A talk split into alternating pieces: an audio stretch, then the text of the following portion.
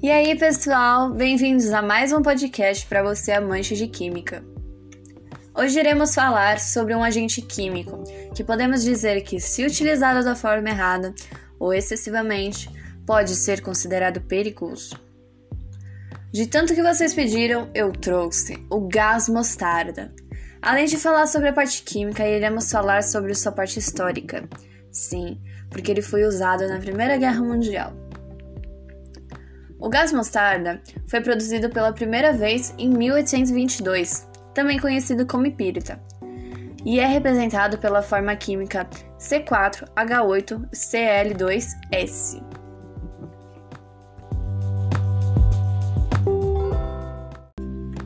É um líquido oleoso em temperatura ambiente.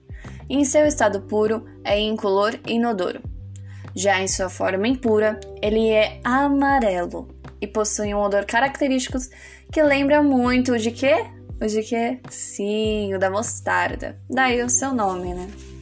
O seu ponto de fusão é de 13 graus Celsius. Já o seu de ebulição é de 216 graus Celsius. Sua densidade é de 127 gramas.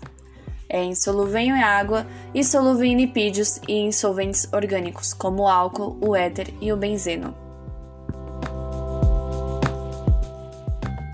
Esse gás provoca sérias lesões nas vias respiratórias, neurológicas e gastrointestinais, irritação dos olhos, cegueira temporária, vômitos constantes, rompimento de vasos sanguíneos, o que gerava grandes hemorragias, além de bolhas bastante dolorosas que se espalhavam por todo o corpo. Por isso é classificado como agente vissecante. Substâncias químicas que, em contato com a pele e em mucosas, produzem irritações e bolhas cutâneas.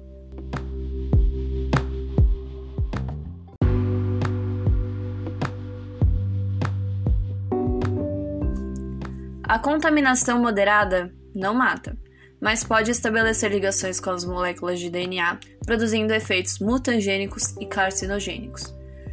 Após uma exposição, digamos que grande, pode matar uma pessoa por asfixia em até 5 minutos. Os sintomas da intoxicação podem surgir imediatamente, continuando a aparecer até 12 horas após a exposição.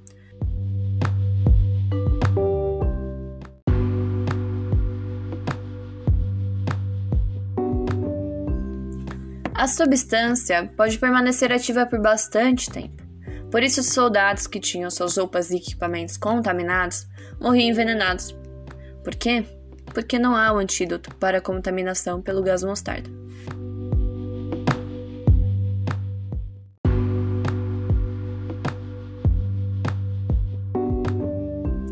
Nos casos de exposição, a melhor medida a ser tomada para amenizar os efeitos tóxicos é a retirada do indivíduo do local contaminado.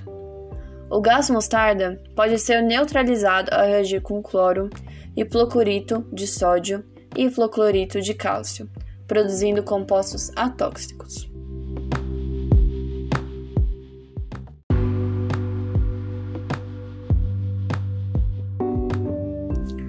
Bom, gente, esse foi mais um podcast bem curtinho sobre a curiosidade das moléculas orgânicas, mais especificamente sobre o gás mostarda. Eu sou Ana Luísa e esse roteiro foi escrito com a ajuda da estudante de História Giovanna Magalhães Belucci. Nossas redes sociais estão aqui embaixo para você, se você quiser acompanhar tanto meu trabalho quanto dela. E é isso, gente. Um beijo, um queijo e até mais!